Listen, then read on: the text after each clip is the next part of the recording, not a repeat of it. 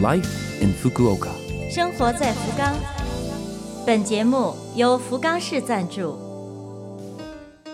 听众朋友们，早上好，我是 DJ 露露，欢迎您收听我们的节目。这台节目整体叫做 Life in Fukuoka，从周一到周五，使用五种语言介绍时令话题，传递市政府希望外国人士了解的信息。周二是我露露主持的中文版，取名叫做《生活在福冈》，希望可以为您的生活带来启示。那好，这就让我们赶快进入正题。生活在福冈，十一月六号是日本的公寓纪念日。这个日子源于一九一零年日本第一座木质公寓上野俱乐部竣工而制定的。上野俱乐部是一座外观呈西洋式风格的五层楼建筑，有七十个房间，紧靠着上野公园，地理位置非常好。盥洗室、电话都是公用部分，需要付费。当时居住的有公职人员、民企职工、学校的老师，他们都是带着家属，没有单身住户。据说啊，住在这里的还有外国人呢。木质公寓房房租相对便宜，但是不隔音，开门关门，在屋里走动、说话都能够听到。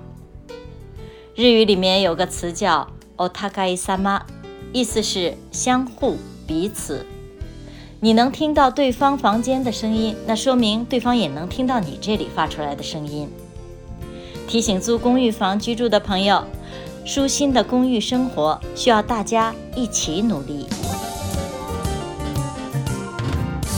生活在福冈，下面是来自福冈市的讯息，有关新冠病毒感染症疫苗接种的通知。福冈市为了确保所有愿意接种新冠疫苗的居民都能够安全放心地完成接种，积极完善相关机制。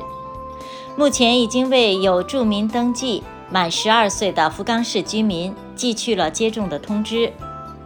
希望接种，但是目前还没有完成接种的，有关接种的地点等信息，请您现在就在福冈市网站上确认。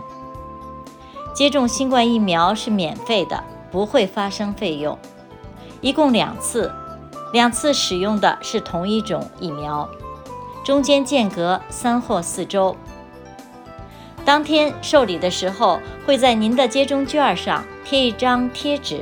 这是一张小纸条，这是接种完毕的证明，并标有使用疫苗的种类等重要信息，请您务必保管好，不要丢失。有关接种方面的咨询或者是预约等，如有需要，请打电话，电话号码是零九二二六零八四零五。有关接种。如有需要，请您打电话，电话号码是零九二二六零八四零五。这个电话的服务时间是上午八点半到下午五点半，可以对应汉语、英语、韩语等七种语言。下面是关于新冠肺炎、流感的同时预防。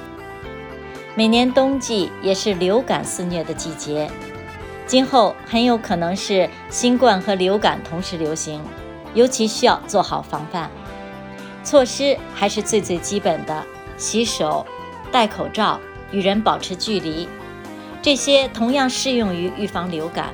我们要继续努力。